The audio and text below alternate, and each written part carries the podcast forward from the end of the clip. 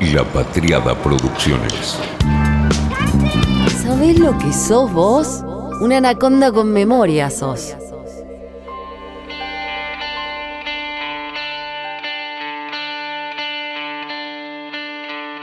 Por favor, si habremos mencionado a Oxford en lo que va del año, si habremos dicho Oxford, ¿cuántas veces habremos dicho Oxford desde que supimos de la existencia de las vacunas?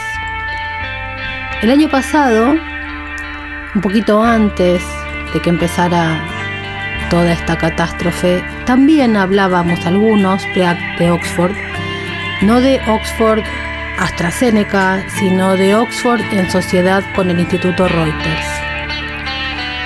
En una investigación que se había dado a conocer justamente el año pasado, lo que se supo, o por lo menos lo que quedó demostrado, es que el nuevo territorio de la comunicación era Internet.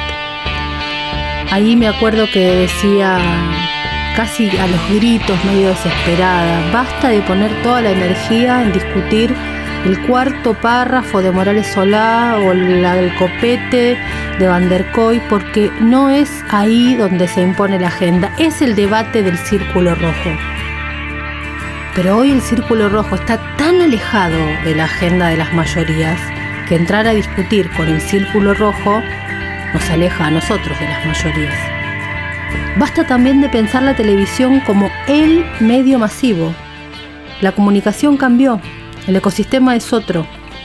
Hay un nuevo territorio que si uno no ve y no va, se lo queda otro. Este informe que hizo la Universidad de Oxford con el Instituto Reuters plantea algo brutal.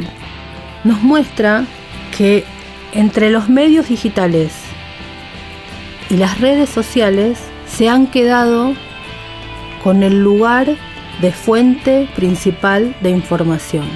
El 86% de los seres humanos que buscan informarse lo hacen a través de medios digitales y de redes sociales.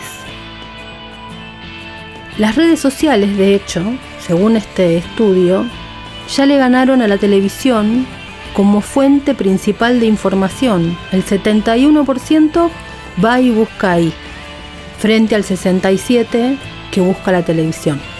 Es poca la diferencia, 67-71. Bueno, pero epa, es a la televisión a la que las redes sociales le están haciendo partido. En el 2016, la televisión le ganaba a todo ese universo. En 2020, ya no.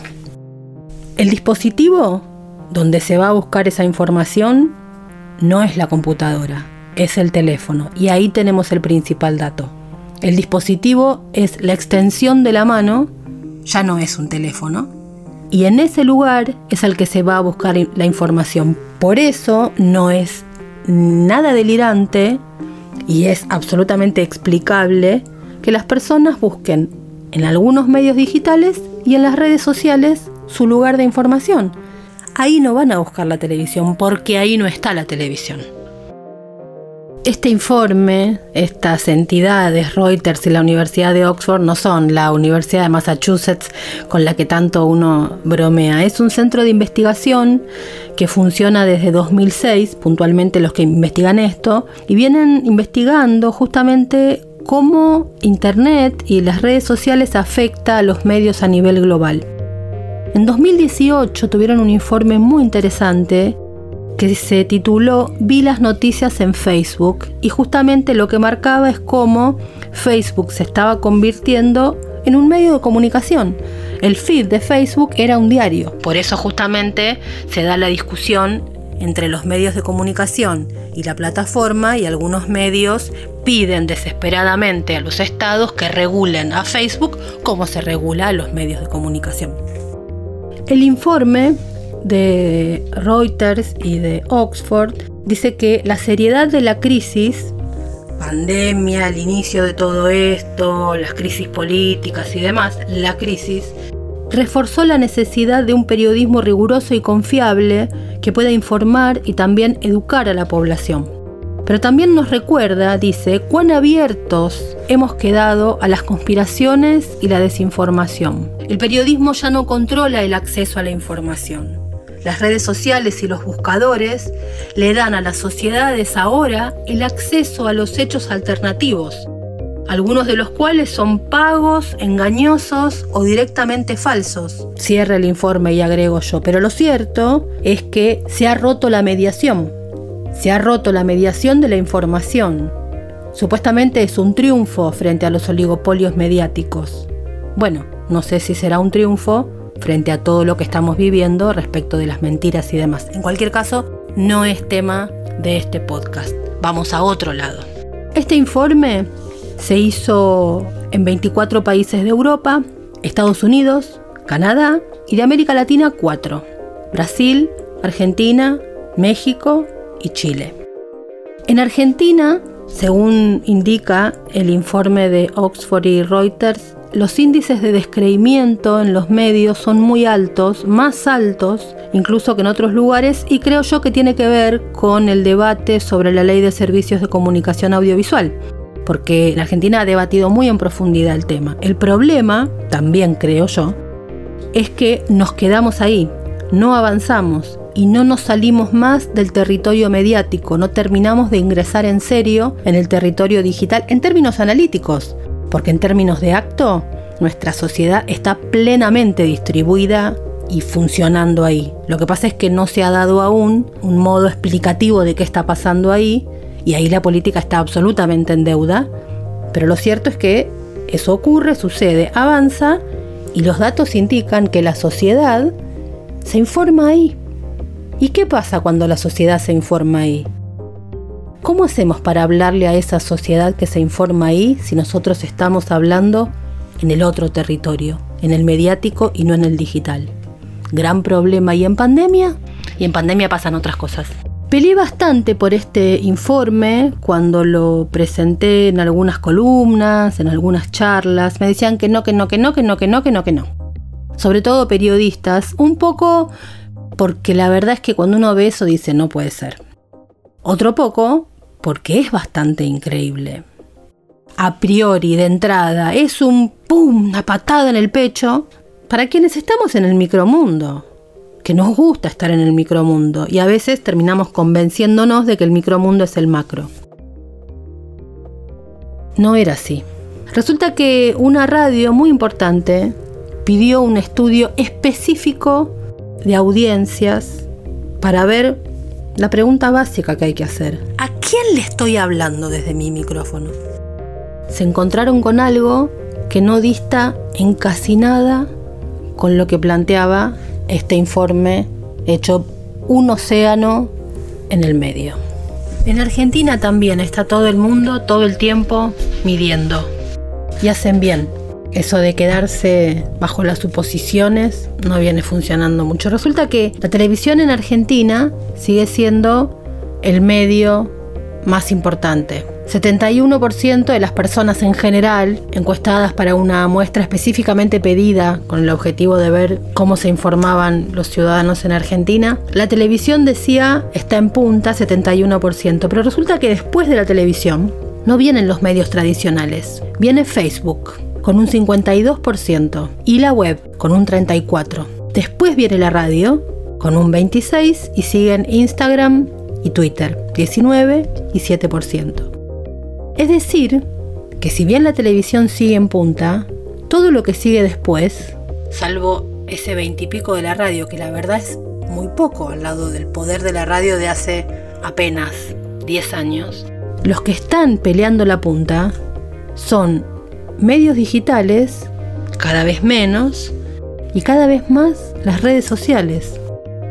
Entre los jóvenes de 16 a 34 no quiero aturdir con números, pero los números indican que baja el nivel de utilización de la televisión y empiezan a subir el consumo de los otros soportes.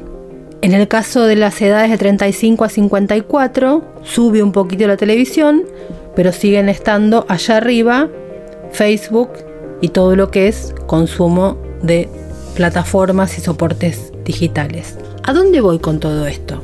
Voy a que en esta pandemia pasaron una cantidad de, de situaciones en las cuales los jóvenes fueron comentario habitual.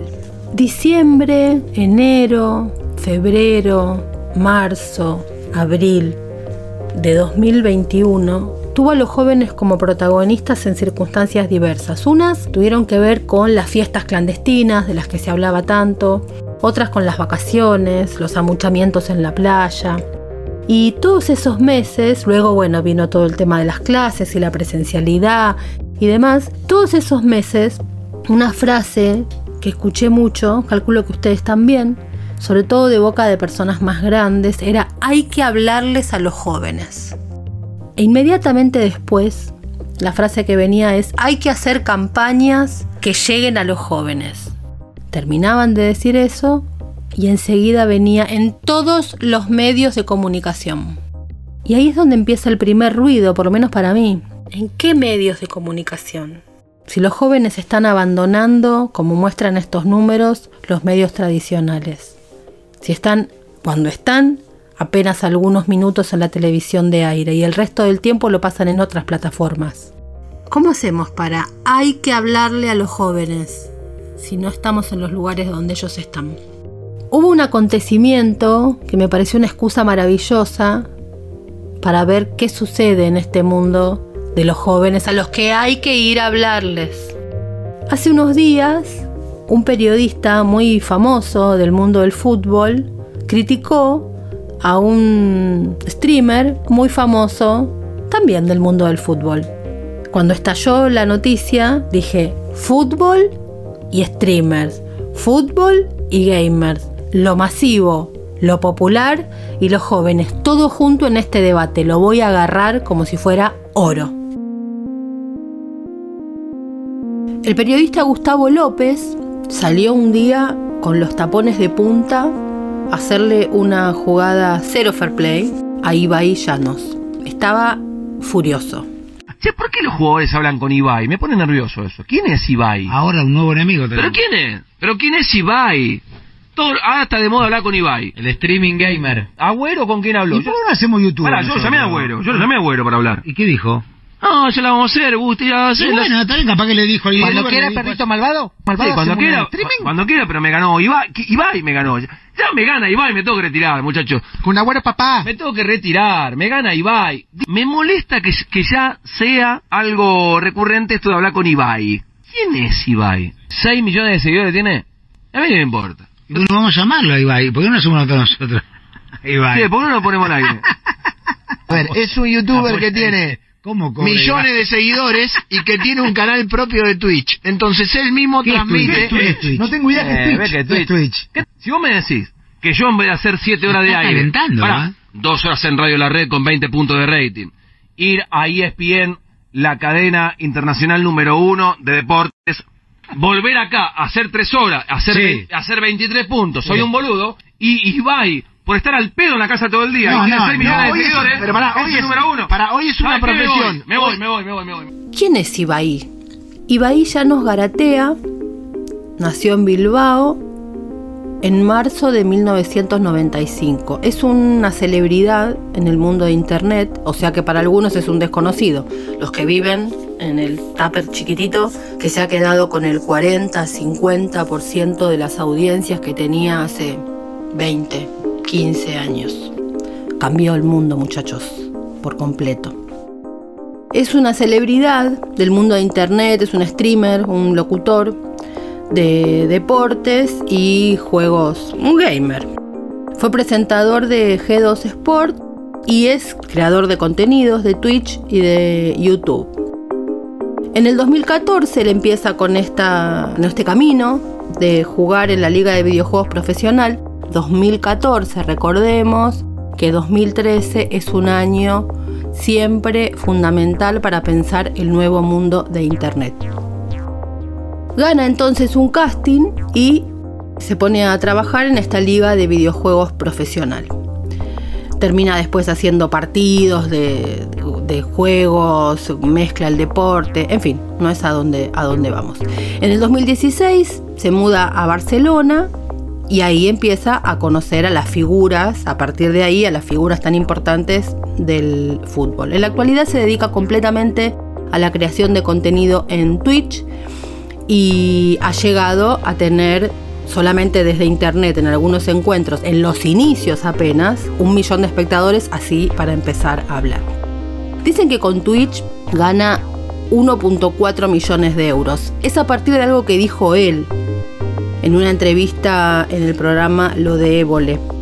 Ahí él hizo, comentó más o menos lo que ganaba y las cuentas dieron que ganaba 1.4 millones de euros. Es una sensación absoluta y a eso hay que sumar lo que gana la publicidad más lo de YouTube.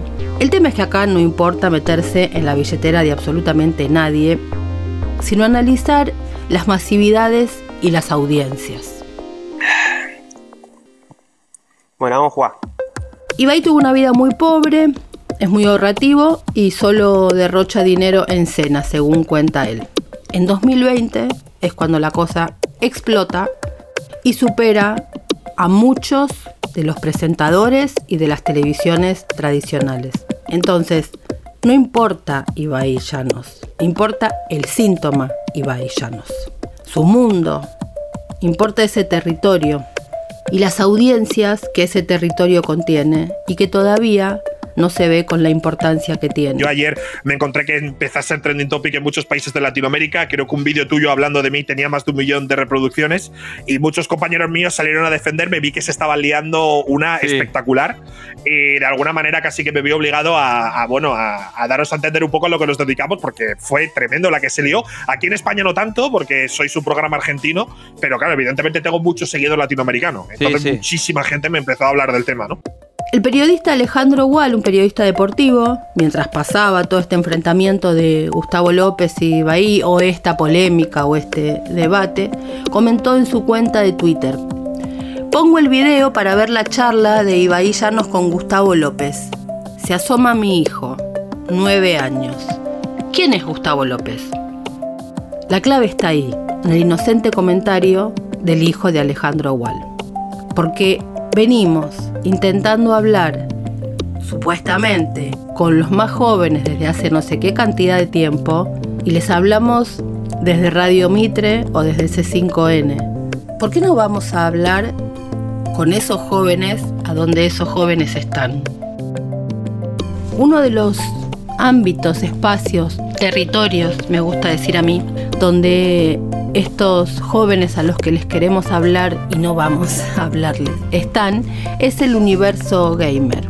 ¿Qué es el universo gamer? ¿Qué es el mundo de los videojuegos hoy? Hoy es una industria de 43 mil millones de dólares solamente en Estados Unidos en un año.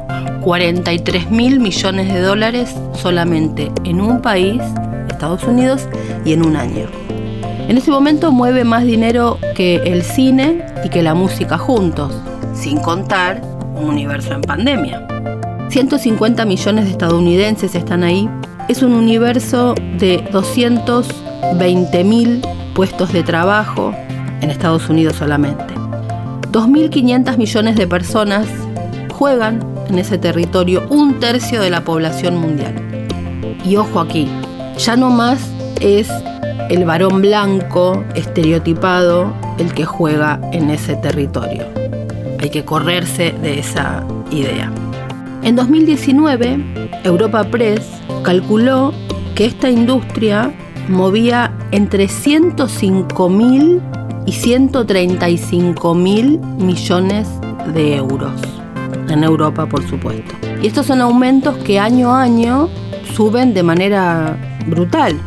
El 80% de los ingresos viene de lo que se llaman juegos gratuitos, entre comillas. ¿Hay gente ahí? ¿Hay masividad? Parece preguntarse esta nueva derecha tan astuta.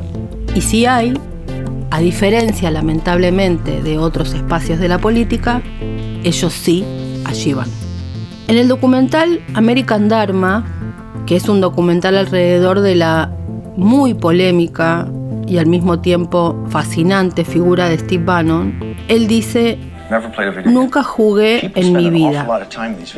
Y reflexiona, la gente pasa mucho tiempo en este mundo, 35, 40, 50 horas por semana. Personas con ingresos moderados, dice Bannon, y pasan tiempo ahí. Ahora no sé si esto pasó o no, pero hay un joven llamado Dave que murió de un ataque al corazón en su cubículo jugando. Tenía esposa y dos hijos y realmente creo que no lo conocían. En el funeral había un sacerdote que nunca lo había conocido. Dave, sigue contando Steve Bannon, en el juego era Ajax. Cuando se trata de enterrar a Ajax, iban a hacer un sepelio digital y había miles de personas online. Hay un ataque al funeral. Y ese día nadie fue a trabajar porque era el funeral de Ajax. ¿Quién es más real? se pregunta Bannon. ¿Dave en una urna o su análogo Ajax? La gente asume estas vidas digitales que son una versión perfeccionada de ellos. Es donde pueden controlar las cosas.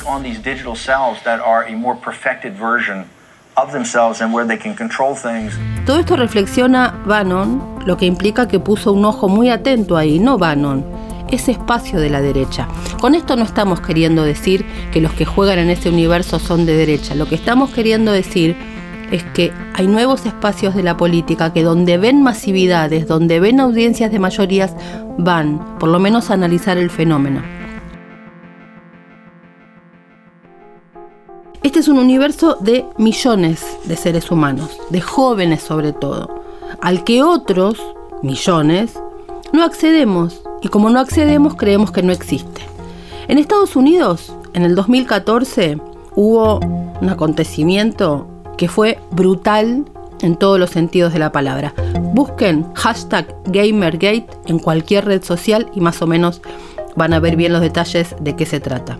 Fue una disputa contra el mainstream cultural de los Estados Unidos y también el mainstream económico de parte de estos jóvenes que sí tenían en ese momento la absoluta y única atención de las derechas. El Breitbart News lanza una campaña de críticas a una creadora de videojuegos, Zoe King. Esta chica, Zoe King, termina en las Naciones Unidas discutiendo el tema. Ella había lanzado en 2013 un juego Depression Quest, un juego muy simple para gamers. Su exnovio en un blog cuenta o miente, no sabemos, una cantidad de detalles sobre Zoe, que era infiel, que transaba con una periodista de una revista de videojuegos.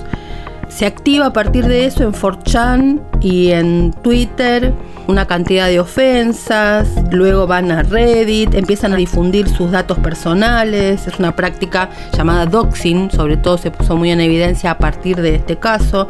Le hackean la computadora, la amenazan de muerte y de que la van a violar, se tuvo que mudar varias veces, se fue trasladando toda esta persecución a una cantidad de mujeres.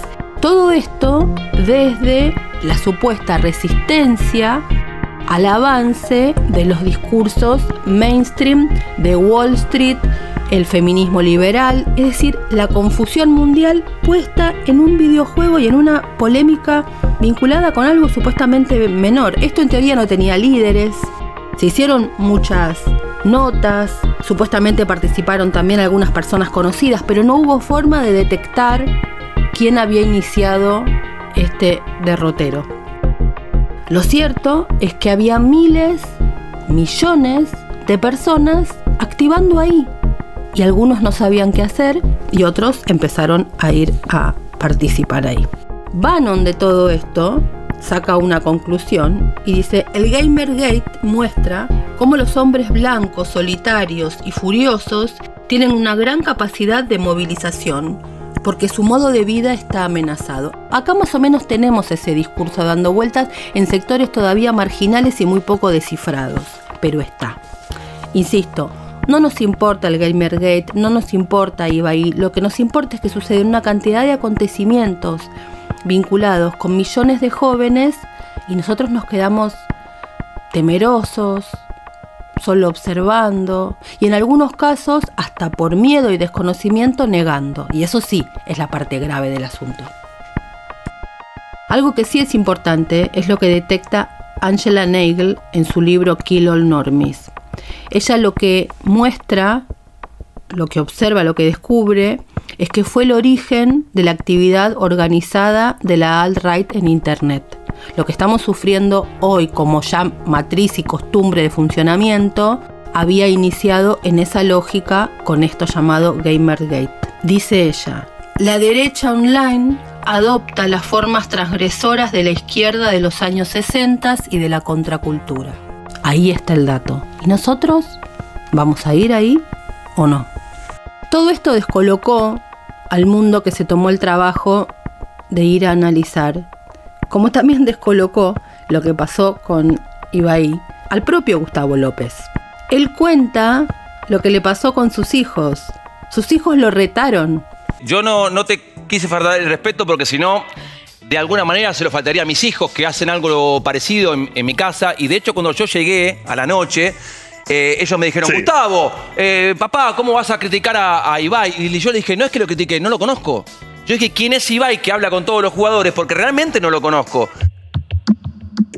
Dos mundos que venían caminando en paralelo, sobre todo desde 2010, 2011, 2012 o este 2014 que mencionábamos antes, el mediático y el digital, en este caso de los gamers, solo que el mediático no se había tomado el trabajo de mirar hacia un costado. Un día mira, a través de esta polémica, y observa que el rating les dice que los ven 200.000, 300.000, un millón. Y al costado hay otro territorio, el digital, en el que no hay cientos de miles, en el que hay miles de millones de seres humanos. El territorio mediático se desayuna con que hay nuevos protagonistas que los están destronando. Nosotros tenemos un segmento en la radio, Ibai, que va a las 8, 8 y pico de la noche aquí, que son los audios de las notas más importantes del mundo. Y lo que sí me sorprendió es que siempre había una tuya. Entonces, este, bueno, siempre, una vez por semana por ahí sí. metíamos una tuya. Y entonces por eso digo, pucha, ahora Dybala. Este, y ese, esa fue la sorpresa. Eh, nada, hacemos un programa que tratamos de hacerlo entretenido, eh, que es un poco periodístico, futbolístico, de opinión, de debate y de entretenimiento, sobre todo, que la gente necesita mucho eso, Ibai. Yo, bueno, conozco un poco la radio, entiendo que en el contexto de la radio a veces se lleve a hacer, ¿no? Mucha exageración, mucha broma. Aquí en España, como te digo, hay muchos programas similares, pero bueno, yo aún así quería explicaros un poco a lo que, a lo que nos dedicábamos, ¿eh? Que, pero que aún así entiendo que a veces, pues, había una parte humorística, entiendo, ¿no? O en sí, lo que estabais sí. haciendo. Sí, sí, sí. Quiero creerlo. Tan, pero tan poderosa es la industria de los videojuegos hoy que muchas bandas musicales muy famosas, muy importantes, estrenan sus canciones ahí, antes incluso que en las plataformas dedicadas específicamente a la música. Y ni hablar de míticos músicos y bandas que han volcado parte de su estrategia desde el inicio al mundo de los videojuegos.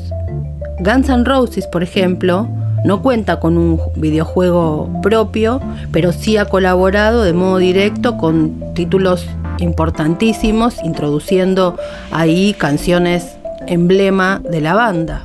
Kiss también jugó a eso durante el principio de, todo este universo. Michael Jackson hizo lo propio y con un videojuego propio. Aerosmith fue variando también su modo de participación. Es decir, desde el inicio de todo esto, bandas famosísimas e importantísimas en el mundo han abierto la puerta para que la industria de la música y la industria de los videojuegos caminen en conjunto. Hoy, con el nivel de avance de las plataformas, esto está multiplicado de modo absolutamente indescifrable.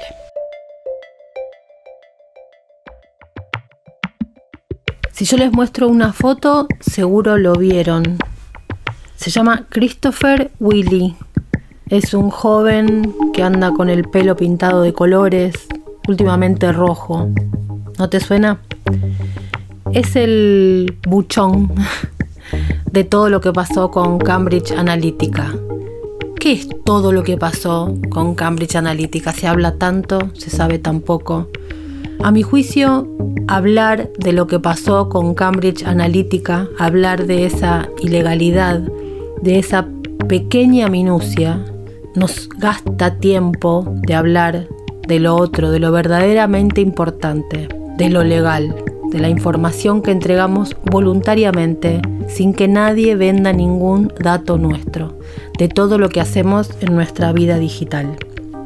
En una de las entrevistas que dio Christopher Willy, se refirió a Steve Bannon y dijo que es una persona que hace política para modificar la cultura. Es decir, para hacer lo más importante, para cambiar, para moldearnos las costumbres cotidianas. Las costumbres cotidianas, la cultura, los comportamientos han cambiado por completo y como nunca me animaría a decir en los últimos años. Los jóvenes no están en los medios tradicionales, están en Internet.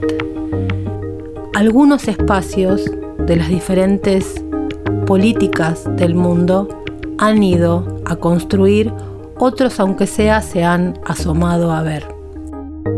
Nosotros, ¿qué vamos a hacer?